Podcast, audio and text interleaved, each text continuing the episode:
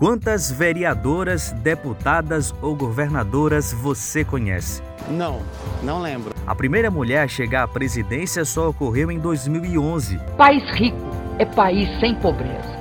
Este será o lema de arrancada do meu governo. 122 anos depois de proclamada a República, 79 depois da instituição do voto feminino e 26 após a redemocratização do país. É rara a participação feminina nos espaços públicos, institucionais e onde se faz política, elemento crucial da nossa sobrevivência.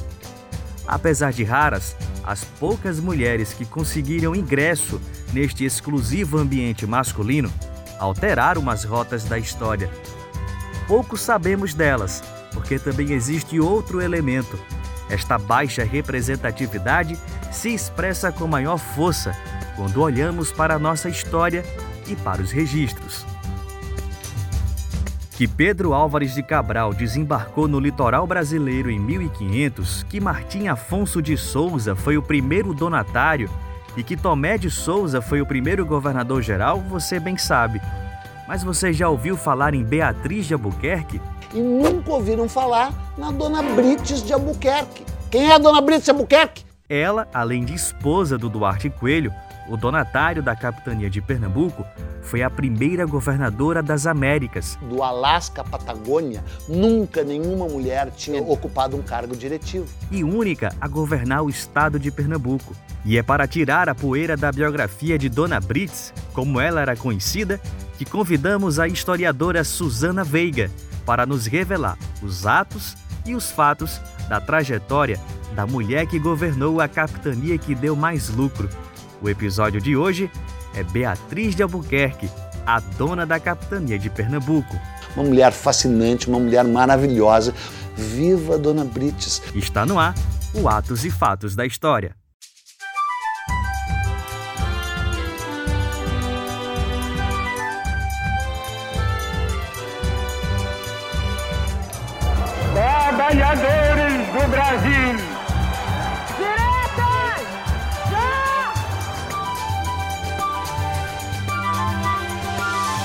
Atos e fatos da história. E vamos começar já perguntando, né? Que vai ser o, o nosso papel aqui, perguntar.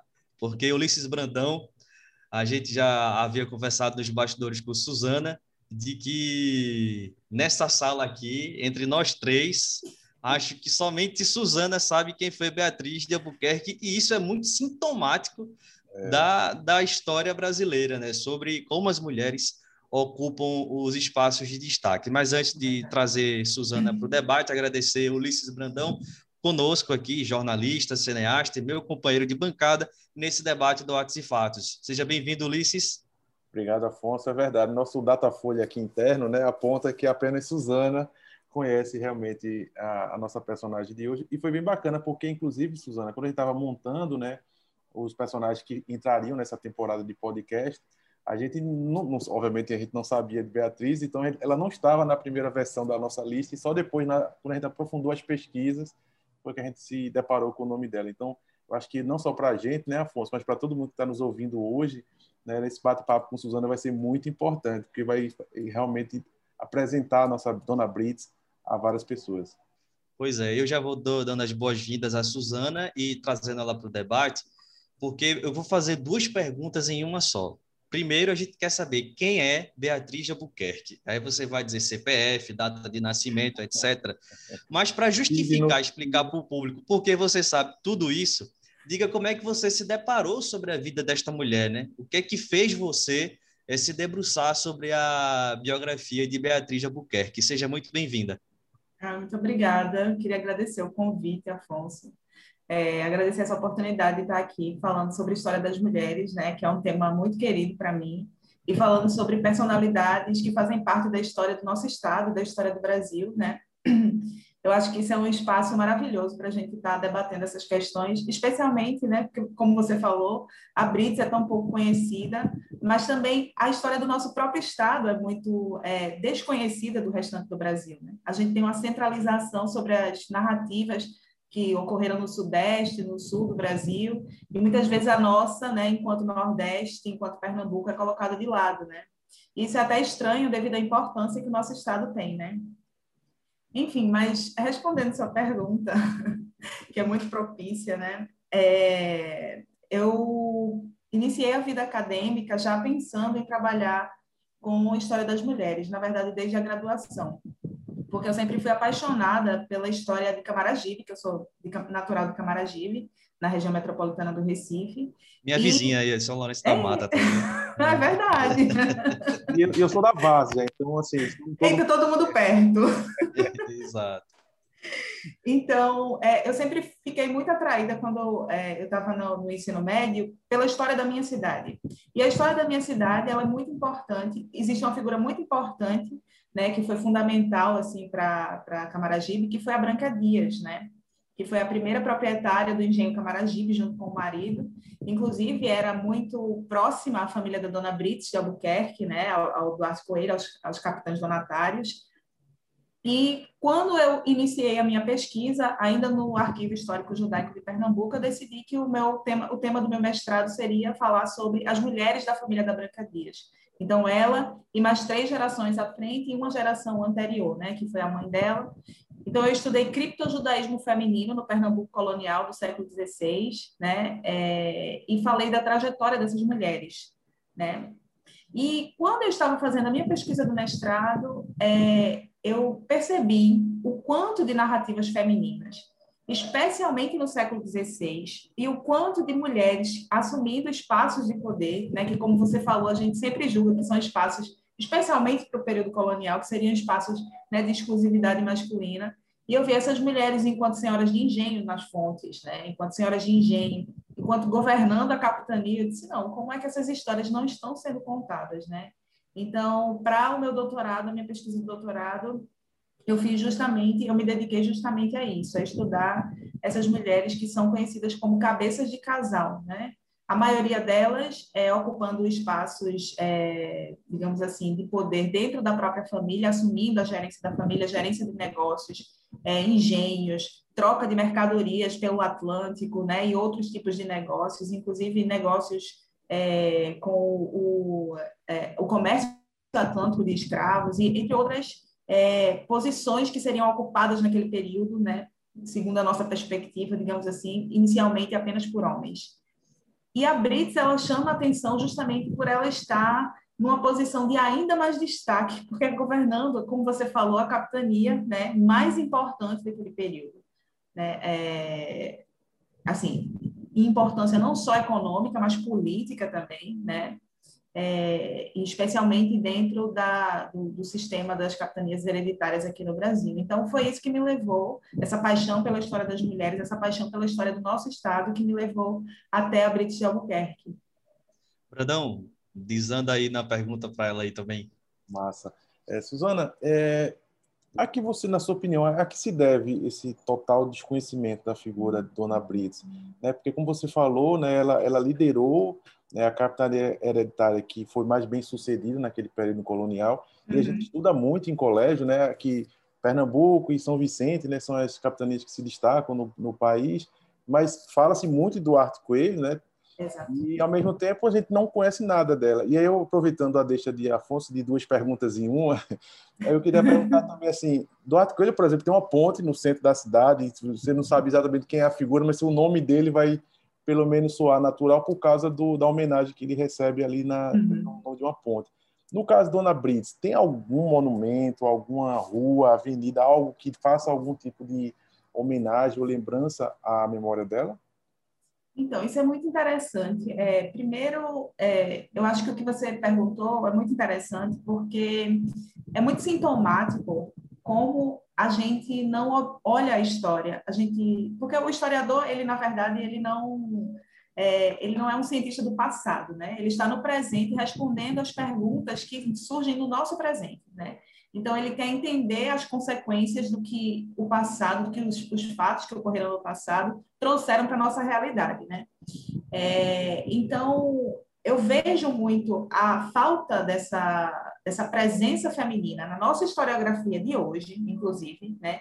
Isso é algo que nós estamos tentando mudar, mas ainda é muito primário. É, eu vejo como um sintoma de, primeiro, que a história é um campo muito de exclusividade de historiadores, né? Falo de homens mesmo. E, assim, sem querer, né? não, não é lançando nenhuma ofensa, mas as pessoas, elas se interessam mais por algo que as toca, né? Então, é muito... E como a gente vem de uma, é, de uma forma de fazer história que privilegiava as narrativas sobre os grandes homens, né? Sobre as figuras importantes, os reis, os monarcas, Houve uma quebra né, nesse, nessa questão com a escola dos análises, que trouxe uma releitura da história, né, de se olhar as margens da história, se procurar as narrativas que não estavam tão ligadas a esses grandes homens, reis e soldados, e não, não soldados, né, mas coronéis, generais, enfim. Mas mesmo assim, a narrativa ainda está muito presa a uma visão desses grandes homens. Então, e se tem uma, também uma ideia de que não, as fontes para o período, vamos dizer, eu trabalho no século XVI, ah, as fontes não falam de mulheres. Era um período que as mulheres estavam só caladas, silenciadas e em casa. Isso não é verdade, né? Isso, na verdade, eu, eu vejo como um sintoma meio de uma, uma, certa preguiça de ir lá e investigar e ir diretamente nas fontes e não assumir que as mulheres não estão presentes ali, né? Mesmo porque é, o discurso acerca dos sujeitos não necessariamente né, mostravam o que o cotidiano, o que acontecia no cotidiano. Né? Então, a gente muitas vezes coloca é, a nossa visão do que o passado era no passado e não procura entender o passado como aquela sociedade se via, como aquele povo se via. Né? E as fontes são as, a melhor maneira da gente conseguir se conectar a essa realidade, criticá-la, obviamente, mas entender que ela não é como a gente pensa inicialmente, né? Que muitas vezes ela é muito diferente e mais surpreendente do que a gente poderia imaginar, né? E essas, a história dessas mulheres, como da Brits, por exemplo, apesar de serem fontes muito é, parciais, especialmente não apenas por causa da Dona Brits, né? não é só no caso dela, mas o Pernambuco do século XVI, a gente tem uma dificuldade muito grande de encontrar fontes, né? não só para as mulheres, né? mas pelos próprios homens, o próprio Duarte Coelho. Né? A gente tem algumas cartas que foram enviadas dele para o rei de Portugal, tem algumas narrativas, mas enfim, a gente tem que fazer um trabalho mesmo, né, como de detetive, né, como Carlo Gisborg, o grande historiador, costumava falar, né, de juntando pedacinho por pedacinho aquelas fontes e criando esse esse cenário, criando essa narrativa. E sobre essa questão das estátuas, das homenagens, né, é, o nosso estado ele tem isso de homenagear os grandes homens, mas nós temos pouquíssima representatividade dessas mulheres que participaram, né? A gente não tem, por exemplo, apenas a Dona Brites, nós temos também a figura da da Ana Paz, por exemplo, né, que durante o período holandês foi uma senhora de engenho, reconhecidamente, então nas fontes estão lá, tanto é que a, atualmente a gente escuta dela, é muito pouco, né, gente? Mas mesmo assim a gente escuta falar dessas mulheres, mas tirando uma rua aqui, uma escola ali de periferia que se chama Beatriz de Albuquerque, a gente realmente não tem essas, não são feitas essas homenagens como quando a gente faz a contrapartida com o Duarte Coelho, por exemplo. Né? E se a gente for olhar a extensão do período de governo da família de Albuquerque Coelho dentro da capitania de Pernambuco, o governo do Duarte Coelho não foi assim tão extenso. A gente tem um período extenso, obviamente, do, do, governo dele, mas a maior parte do governo foi feita por ela e pelos filhos, né? Pelos filhos dele e netos, enfim. Então, é, mas a, sempre recai sobre a figura dele, né? Como a gente vê. Inclusive nas escolas, quando a gente ensina isso, quando a gente aprende sobre o pouco que a gente aprende sobre é, a, a, formação do nosso Estado, né? Ainda é muito focado nessa figura dele, né? E aí, só, e... Só, só, um ponto, Afonso, desculpa atrapalhar. É, é, é, não precisa nem voltar para o século XVI, né, Suzana, para se encontrar com esse silenciamento da, da, da, memória das mulheres. A gente tem um uhum. episódio, não foi, Afonso, que a gente. Eu até deixo a dica aqui para quem estiver ouvindo esse podcast, que vai escutar também, sobre outra figura feminina muito forte na nossa história, que é a Alexina, né, que viveu contemporâneo, né, morreu agora em 2013, que é uhum. esposa uhum. de Francisco Julião. E a gente, na verdade, não, não conhece muito, ela não é tão conhecida, né? Na verdade, e ela é uma militante extremamente combativa, foi Sim. muito importante para o movimento, não só da esquerda, mas todo o movimento popular aqui em Pernambuco, é. das ligas camponesas. Né? E é justamente isso que a Suzana está falando, né? De, desse esquecimento que a história faz Sim. com as mulheres. E é, as mulheres, é, é eu costumo dizer, né? As mulheres são pelo menos 50% da humanidade em todos os períodos. Então, é impossível que elas não estivessem envolvidas nas rodas da história, né? Fazendo a história acontecer. Então, a gente só tem que é, atentar, enquanto historiadores, né? É, para ouvir essas vozes, né? Que muitas vezes estão nas margens, mas não deixam de estar ali, né? A gente criticar a nossa fonte e olhar com olhos menos preconceituosos até para os períodos que a gente está estudando, né? Que a gente está analisando. Ô, Suzana, você teria como relatar para a gente é, os atos né, da Beatriz Albuquerque, o que ela fez enquanto teve esse papel de comando, de liderança, ainda que ofuscado pela história, mas o que ela fez e que a história não não joga luz, né, não projeta. Sim. É, o que eu acho interessante, né, antes de, de, começar exatamente a falar sobre os atos dela, é que a Beatriz de Albuquerque, ela vem de uma família muito importante em Portugal, né? Então, ela era, digamos assim, de uma nobreza é, de sangue lá em Portugal, enquanto que o passado do Duarte Coelho, por exemplo, né, quando a gente vai comparar as famílias, porque aquele período, século XVI, principalmente, XVII, etc., existia uma importância muito grande para quem era, quem tinha qualidade, como se chamava na época, né? Ou seja, se você era bem nascido.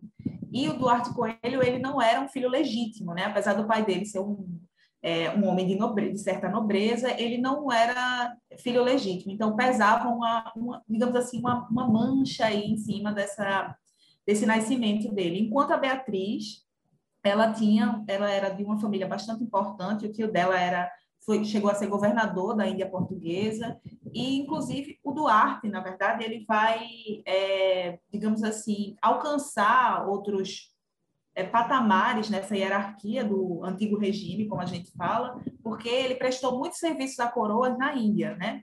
Lutou lá na Índia, fez diversas conquistas, é, etc. E exatamente por isso ele conseguiu chegar né, a um patamar de se casar com uma moça que vinha de uma família nobre, como era o caso da, da Beatriz, né?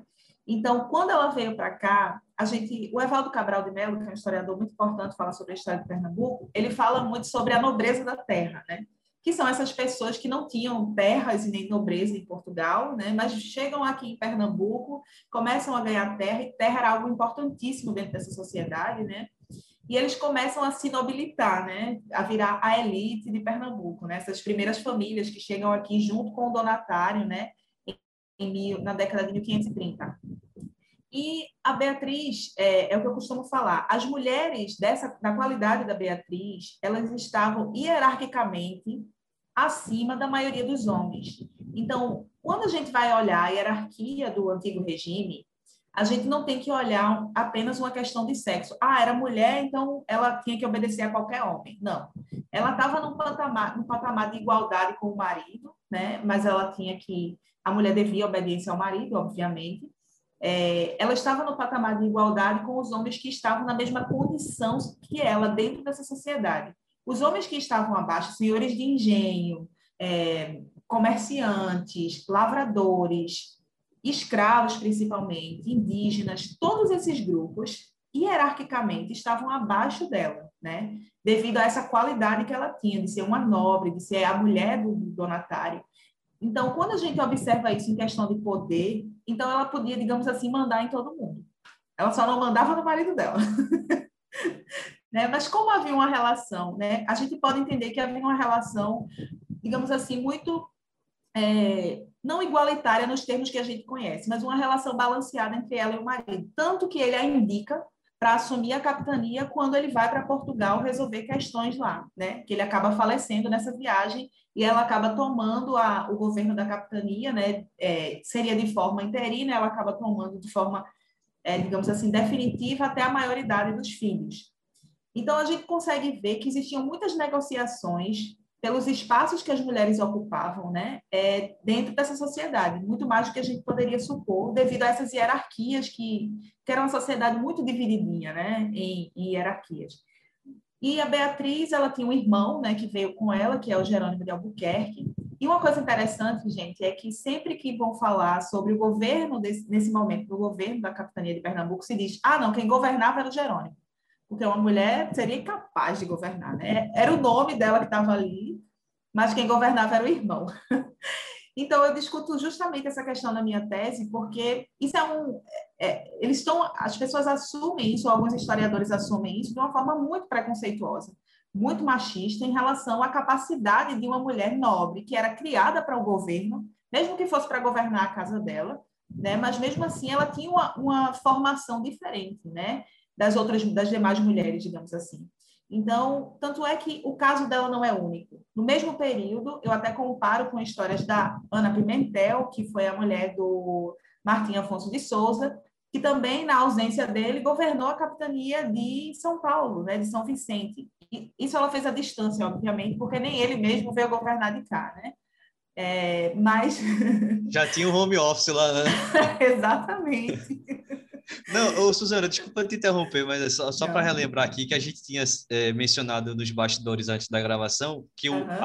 para me preparar para o podcast, fui ler alguns livros, entre eles o do Eduardo Bueno, O Brasil, Uma História, e ele revela exatamente isso, né? Que dentre os, os, os, os homens que foram nomeados para essas capitanias, uhum poucos vieram para cá tomar posse. O, Duarte Coelho foi um deles, né? E eu até brinco assim, pô, se ninguém veio e ele foi o único, não tem uma comparação assim exata de quem foi Muito um bom gestor, né? E, e, é interessante. E outra informação é de que é, no senso comum, sobretudo muito trabalhado na, nas escolas, né, na, nos meios de comunicação, é de que vinha uma galera que não tinha título, né, que não tinha nobreza, que não tinha.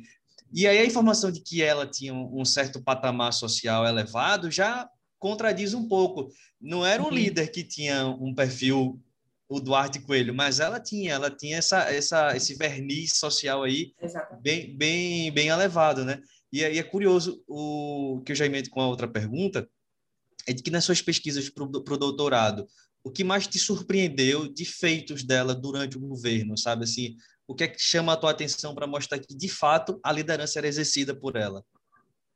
Então, é uma das principais atribuições, porque quando você assumia uma capitania, você tinha duas cartas, é, dois documentos que eram dados pelo rei, que era um documento da, da doação da capitania e o um documento do foral, que estabelecia as regras pelos quais é, essa, como essa capitania deveria funcionar. Né? Como eu disse, a terra era o fundamental e o principal intuito é, da coroa ao dar essas terras, ao fazer essas dadas de terras, era que esse donatário ele aproveitasse essa terra né, para a monocultura do açúcar, mas que também ele cumprisse todas as, as funções que seria da coroa com uma colônia. Por exemplo, proteger a terra, fazer as doações de terra. Então, to, todos esses privilégios que seriam da coroa foram dados a Duarte Coelho através dessa carta de doação, né? E a família dele é, para que ele pudesse fazer todas essas questões. Então, ele recolheria o dízimo, que seria para a coroa, é, ele faria toda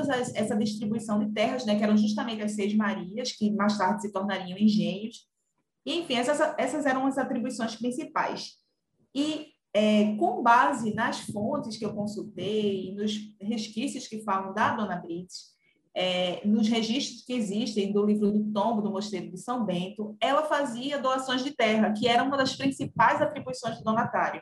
Né? Então, tem a assinatura dela lá, tem falando sobre as questões que ela estava envolvida nessa doação de terras, na distribuição de terras. Então, o ato principal, que era fazer o aproveitamento dessas terras, ela estava fazendo.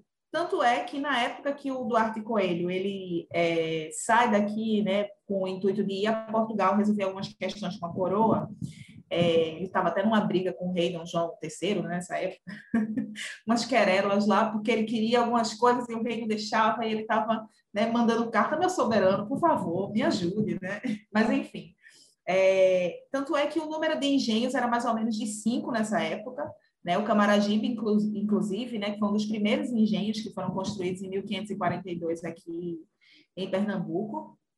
E, é, na época, um pouco depois do fim do governo dela, quando o filho dela retorna já de maior para assumir a capitania, esse número de engenhos tinha dobrado. Né? Então, quer dizer que a principal função de governo, que era fazer essa dada de terras, ela estava cumprindo, né? Porque a gente tem os registros dela doando essas terras e essas terras se transformando em engenhos e produzindo cana-de-açúcar. Né?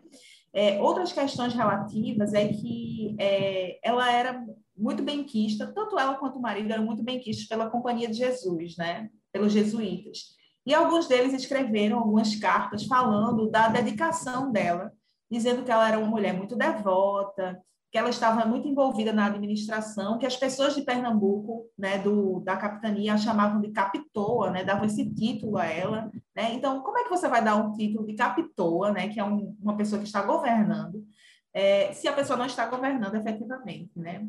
Eu acredito, o Jerônimo de Albuquerque ele era um homem de guerra, tanto é que ele foi um dos principais responsáveis pela conquista do Maranhão, pela conquista do Cabo, né, de Santo Agostinho, que era um, um, território que estava muito bem defendido pelos indígenas, né, e que foi muito difícil de ser conquistado, porque os indígenas resistiam bravamente naquele território, ele acabou por conquistar. Então, eu acredito que ele fazia a função de braço armado dela, então ele era um homem de guerra né? Porque realmente é, uma mulher ela podia ser treinada até para o governo, mas para assuntos de guerra era muito difícil, né? Mesmo assim, a gente tem registro das mulheres se envolvendo na guerra em Igaraçu, por exemplo, né? Mas era, era, não era uma questão de, de, treinamento militar, era uma questão de, é, como a gente viu em Tejucupapo também, né? Vão invadir, então as mulheres vão defender, né? Então era uma questão de mais reativa. É, mas no caso do governo, é, dá para a gente entender através das fontes, dos registros, que ela estava fazendo esse papel, né? E que como o irmão era um aliado muito importante para ela, ela provavelmente deixou ele responsável pelos assuntos dos quais ele, ele, era um especialista, que eram os assuntos de guerra, de conquista do território e de defesa do território, né? Enquanto ela geria toda essa questão, né? Geria quem iria para fazer isso, as terras a quem seria doada. E além disso, os jesuítas falam, ela era uma mulher muito devota ela era uma mulher que, além de cumprir o seu papel de administradora, ela também tinha um papel social, né? Que ela ia, eles dizem que chegaram à capitania um pouco tarde e souberam que a, a, a capitoa, né? Que a governadora não estava em casa, estava nos engenhos visitando pessoas que estavam doentes. Então, ela tinha esse papel também de visitar algumas famílias, tanto é que o marido da Branca Dias, o Diogo Fernandes, que eram os donos do engenho Camaragibe, né, que era um engenho muito importante também na época. É, há relatos né, que durante o período que ele acabou por falecer, ela estava lá no leito de morte, acompanhando a família, prestando esse serviço, né? Porque naquela época é, isso era muito importante também, né? Você não apenas fazer esse governo, mas também ter o apoio e a familiaridade com as, com as, com as outras principais famílias que estavam fazendo né, toda aquele, aquela questão de, de fazer o plantio da cana, de gerir engenhos, etc. Né? Então, ela tinha esse papel também. E uma outra coisa interessante é que quando o filho dela retorna, é, existe uma frase de um jesuíta dizendo: Ah, ela, ela ficou muito feliz quando o filho retornou para assumir o governo da capitania, que ela finalmente pôde deixar esse trabalho de lado, que era tão trabalhoso para ela, e se dedicar às coisas de Deus e da família, que era o que ela queria. Ou seja, ela estava ocupando aquele espaço, ela não era contestada por ocupar aquele espaço, a gente podia pensar, ah, não, ela estava sendo rebelde. Não, ela ocupou aquele espaço muito naturalmente, né? Mas mesmo assim pesava aquele discurso de não, o lugar da mulher é em casa, cuidando das coisas de Deus e da família, né? Então, ah, agora ela se desobrigou dessas funções mundanas de governar a capitania e vai voltar para casa feliz. Tirou um fardo, né? É. Tem alguma pergunta? Deixa eu fazer uma pergunta para a Suzana, Afonso. É, eu fiquei muito curioso, você até, alguns pontos nessa fala me, me contempla na minha pergunta, mas eu queria entender um pouco de como é que se fazia política nessa época. Então, assim, você falou que ela tinha um trabalho social, então eu imagino que talvez o diálogo dela com a população fosse não fosse tão problemático, mas ao mesmo tempo também pergunto como era essa era um foi um período pacífico de ou era, tinha contestação? Você adiantou um pouco da relação dela com o poder religioso, né, que uhum. ainda hoje é importante, naquela época ainda mais. É, como é que é, como era essa, esse trato político dela? Como é que se governava o Brasil na época de capitania hereditária? Então, é, é muito interessante porque esse período do antigo regime a gente fala de uma ideia de ordem, né? É, é como se houvesse uma ordem natural que foi estabelecida por Deus, pelo próprio Deus, e onde cada pessoa tem a sua função dentro do corpo social, né? Então, o rei ele é o cabeça, né? No caso de Portugal, ele era o cabeça, inclusive, da igreja, porque existia um acordo chamado de padroado entre o Papa, né, a igreja e Portugal, que o rei também era o cavaleiro de Cristo, né? Então, ele era responsável também pela igreja de Portugal, era o, é, a cabeça da, da igreja também. E ele era o pai também. Então, essa figura do rei e do, dos homens em geral era uma figura que não se dissociava o, o papel de monarca, de governador, né? mas o papel também de ser é, o pai desse, de toda essa nação. Né? Então, é, não existia muito essa divisão entre público e privado, o que era público o que era privado. É, a igreja ela tinha um papel fundamental dentro dessas relações sociais. Existia uma hierarquia muito específica, né, como eu falei para vocês, e as pessoas elas deveriam, né, obviamente que nem todo nem tudo era assim, nem tudo era como estava no papel, mas as pessoas deveriam se conformar com o papel para qual elas nasceram, né, é, fosse de lavrador, fosse de é, fosse de um governador, etc. Então, isso era muito interessante, mas ao mesmo tempo existiam meios, especialmente quando há essa, essa saída para a colonização, existia meios de você conseguir regalias, mercês, como se chamavam, servindo a coroa. Então, se você faz o serviço de Deus, se você faz o serviço é, para a coroa, né, que você está fazendo para o rei, está fazendo para Deus, então ele pode lhe nobilitar, né? Uma coisa interessante é quando vocês já devem ter fal é, ouvido falar do Henrique Dias, né? É, que foi que comandou o terço dos é, dos negros lá na guerra contra os holandeses, pela expulsão dos holandeses. E quando se justifica por que o Henrique Dias se tornou uma pessoa importante, ganhou é, mercês da coroa, é dizendo justamente isso, que ele prestou tantos bons serviços que esses serviços acabaram por é, qualificá-lo né? Então, ele era um negro com alma branca, porque ele acabava né, fazendo todos aqueles serviços e se mostrando uma outra pessoa. Então, existia muito isso, de você conseguir algumas regalias, né, alguma ascensão social através dos seus serviços que eram feitos à coroa. Mas a sociedade, ela não, não era uma sociedade de grandes mudanças. Geralmente as pessoas, existia algo chamado também mácula de sangue, que era, por exemplo, os judeus, os descendentes de judeus, que eram os cristãos novos, eles inicialmente possuíam uma série de restrições à vida, à vida pública, né? As mulheres também haviam uma série de restrições. E isso era modificado justamente com base nessa hierarquia. Então, é, uma é, é bem complexo é, como essa sociedade funcionava, porque ela funcionava de forma muito diversa da que a gente tem hoje, né? É, mas, por exemplo, essa questão do, do serviço, da, da, forma como você trabalhava também, né? Se você era um trabalhador que trabalhava, como eles chamavam, em trabalho mecânico, se você construía engenhos, ou se você era lavrador de terra, você tinha o que eles chamavam de defeito mecânico, né? Porque as pessoas só podiam ser nobres se elas não trabalhassem nunca.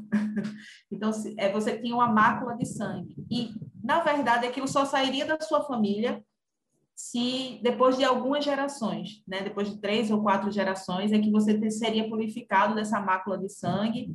E a mesma coisa para os judeus, para os descendentes de muçulmanos também, que foram convertidos ao cristianismo.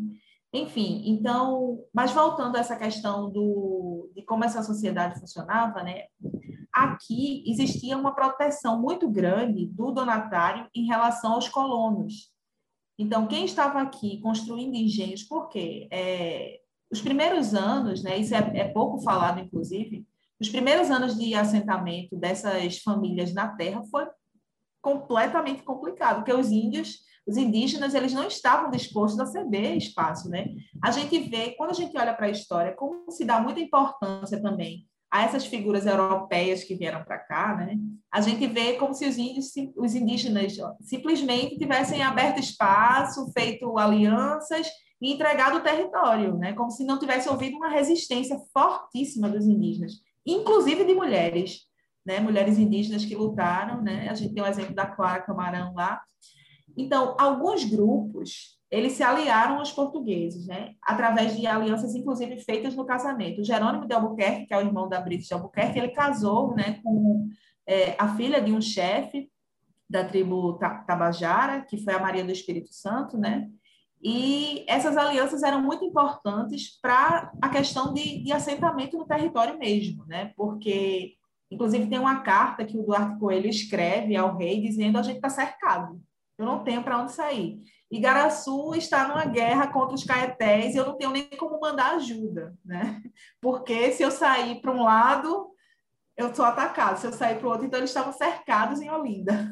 Ô, ô, Suzana, deixa eu aproveitar essa tua deixa aí, a gente está bem perto já do, do final do, do nosso episódio, para perguntar um pouco sobre essa dificuldade né, de sentar aqui né, na, na no Brasil, né, no território uhum. ocupado pelos colonizadores. É, quando a gente estuda a Idade Média, geralmente se faz uma associação, né, um juízo de valor sobre o que se julgava na época como um avanço tecnológico e tudo mais, tentando trazer o comparativo com os tempos atuais.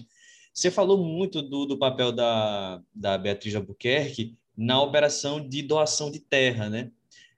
Ouvindo assim, parece uma coisa muito simples, né? Sentar e dizer, não, aquela terra é de fulano, aquela terra é de ciclano, mas pelo que você está falando aí, de, deveria envolver uma trama política muito pesada, né? De muitos interesses. Queria que você descrevesse para a gente como é essa, esse processo de ceder um pedaço de uma terra na colônia, quantos elementos políticos estão envolvidos e quais riscos ela também estava correndo aí nas resistências, né, na, na, trama política.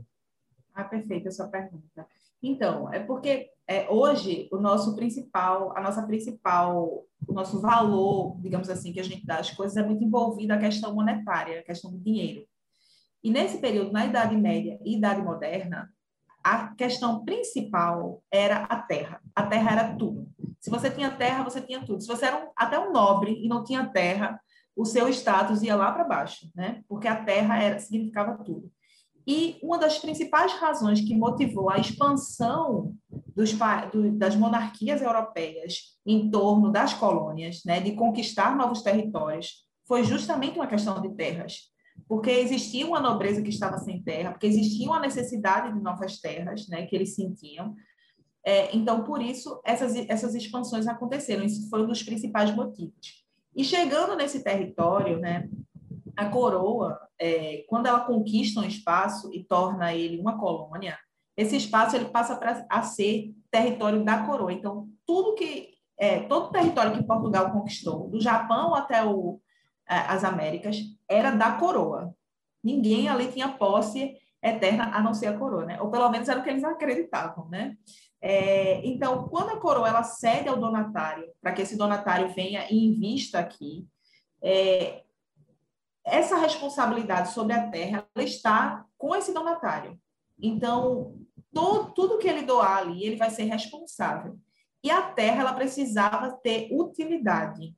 Então, a Sesmaria, por exemplo, o status da o estatuto da Sesmaria definia que se a terra ela estivesse sem uso, por exemplo, se é, o Duarte Coelho ou a Beatriz de Albuquerque fizesse uma doação para Ulisses e Ulisses em uma quantidade de anos não utilizasse aquela terra, não cultivasse aquela terra, não desse destino àquela terra, aquela terra seria tomada de volta, né, seria uma terra devoluta e se, seria entregue a uma próxima família que fizesse o que eles deveriam fazer, que era cultivar aquela terra e dar utilidade àquela terra.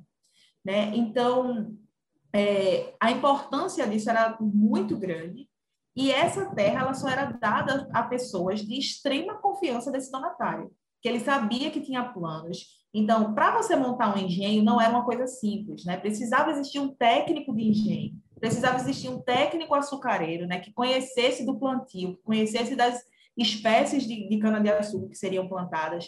Então, a pessoa que recebesse uma sede-maria, ela tinha que ter essa estrutura para montar esse engenho, porque quem ia montar não era o donatário, né? Ele já estava dando a terra àquela pessoa. Então, eles escolhiam... Era, auto, era um autofinanciamento. Né? Exatamente. Financiamento privado. Exatamente. Então, ele tinha que escolher muito especificamente quem seriam aquelas famílias, é, existe, você até falou sobre a questão de, é, das pessoas falarem de quem teriam sido essas primeiras pessoas que viriam ao Brasil, que teriam vindo para colonizar o Brasil, porque existia um senso comum de dizer, ah, teriam vindo né, degradados e prostitutas. Isso é um, um, uma ideia muito errônea, né, que é muito que vai ser derrubada quando a gente confronta as fontes. Aqui em Pernambuco, por exemplo, vieram apenas pessoas da confiança do Duarte Coelho, pessoas que já tinham ido com ele para a Índia, para as Índias, é, homens que já tinham trabalhado com ele, que eram não de uma nobreza, mas de uma pequena elite local, mas que não tinham terras, né? É, homens principalmente do norte de Portugal.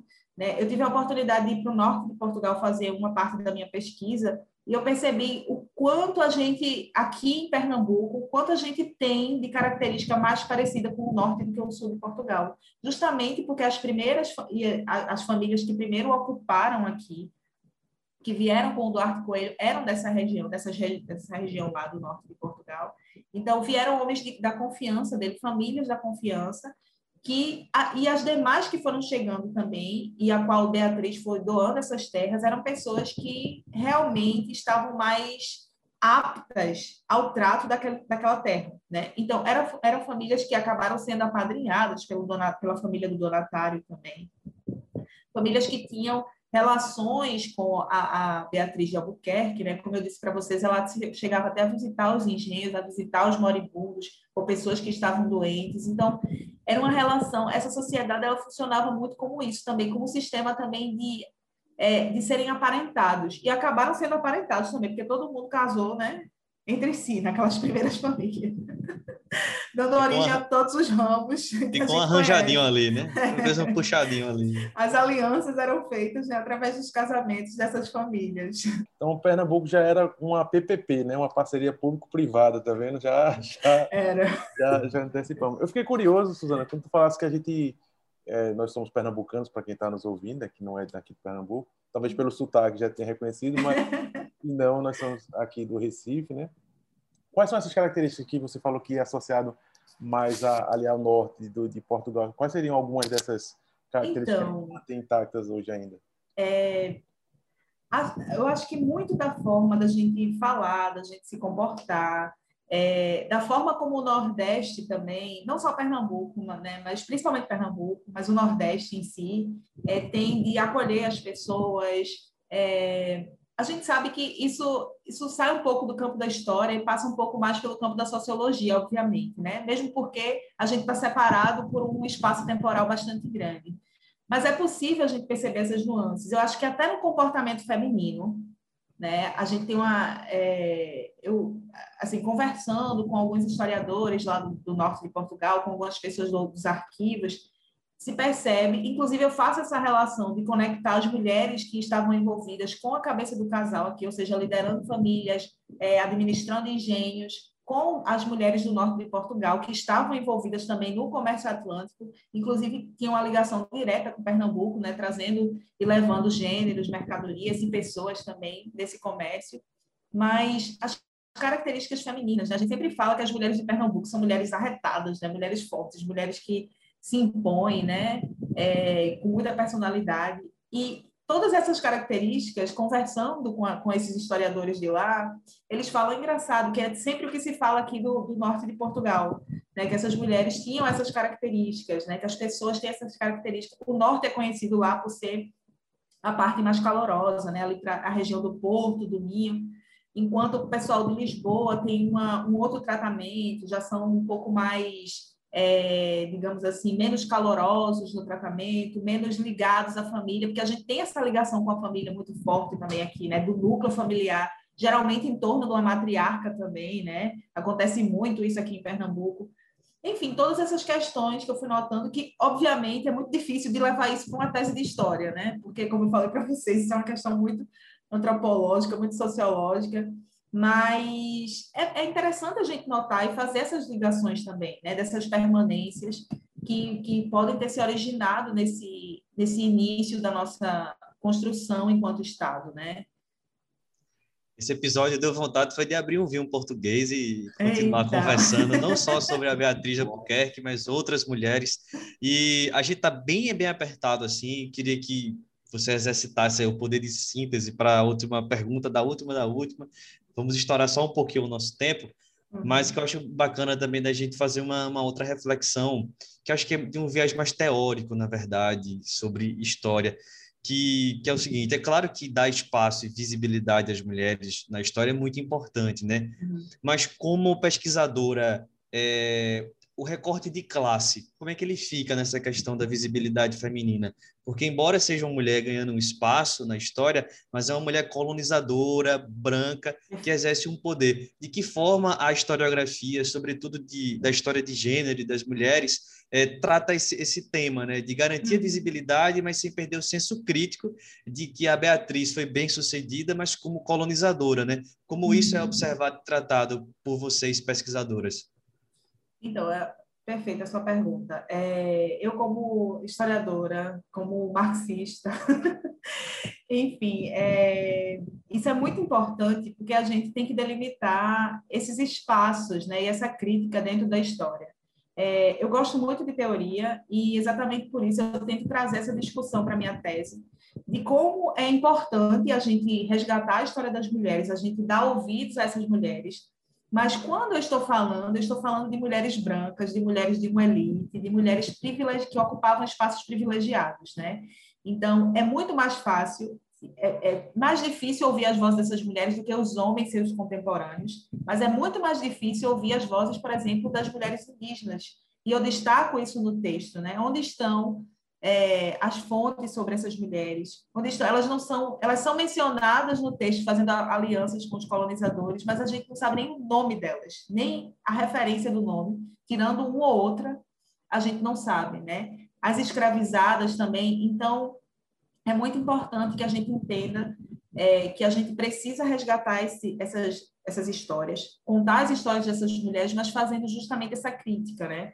Dizendo que elas são que espaço elas ocupavam. Elas, eram mulheres que também se estavam governando engenhos que tinham escravos, né? Então elas não estavam isentas do peso da história, né? Como os seus contemporâneos homens, né? Elas estavam ali fazendo é, exercitando o seu, o seu papel de colonizadora, de conquistadora. E todo ato de conquista é um ato de violência. Né? Então, se elas estavam participando dessa conquista, elas também estavam cometendo violências contra é, os indígenas, que eram os legítimos é, donos da, do território, né?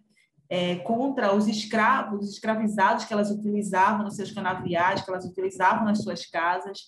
Enfim, então a gente tem que, é, dentro da minha tese, eu faço essa discussão da importância da gente olhar para a história com esses olhos críticos, né, entender que, mesmo sendo importante falar sobre essas mulheres, é importante também situá-las dentro do espaço que elas ocupavam. Estavam ocupando espaços de poder, maravilha, mas quando elas ocupavam esse espaço de poder, quem elas estavam exercendo esse poder sobre, né? E quem elas estavam silenciando nesses espaços.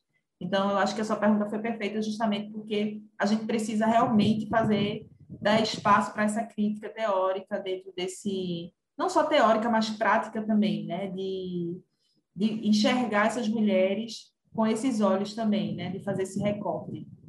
Então, Suzana, obrigado, valeu, foi maravilhoso aqui. Brandão, quer fazer alguma consideração? Agradeço novamente a sua presença aqui é, na bancada. Foi, foi, foi muito bacana, Suzana, essa conversa. Foi a gente estava nervoso antes de começar no Fê Afonso, porque a gente não conhecia a personagem. Nessa temporada são seis podcasts. Aí eu vi brincando com o Afonso que de todas elas, o que a gente não conhecia realmente era a nossa personagem de hoje, então a gente estava meio nervoso, assim, mas foi um papo maravilhoso. Imagino também quem está nos ouvindo tenha curtido bastante. Ah, eu que agradeço a vocês pelas perguntas, pelo convite. E é sempre maravilhoso falar sobre a história das mulheres, falar sobre a Beatriz, né? Então, muito obrigada e quem sabe em outro episódio você volta aqui para falar de outra personagem importante da nossa história, outro tema importante. Ah, o Atos e Fatos da História está de portas abertas para você Ai, sempre. Estamos agradecidos e ficamos por aqui com esse episódio que tratou de Beatriz de Albuquerque, a governadora de Pernambuco, a capitoa que mandou no estado de Pernambuco. Você pode conferir outros conteúdos pelo nosso site www.atosefatosdahistoria.com ou pelo nosso Instagram, arroba Atos e Fatos da História. Este episódio que você acabou de ouvir faz parte de uma série de seis programas que narram a história de personagens pernambucanos ou de grande contribuição ao Estado e foi viabilizado com recursos da Lei Aldir Blanc, por meio da Secretaria de Cultura do Estado de Pernambuco.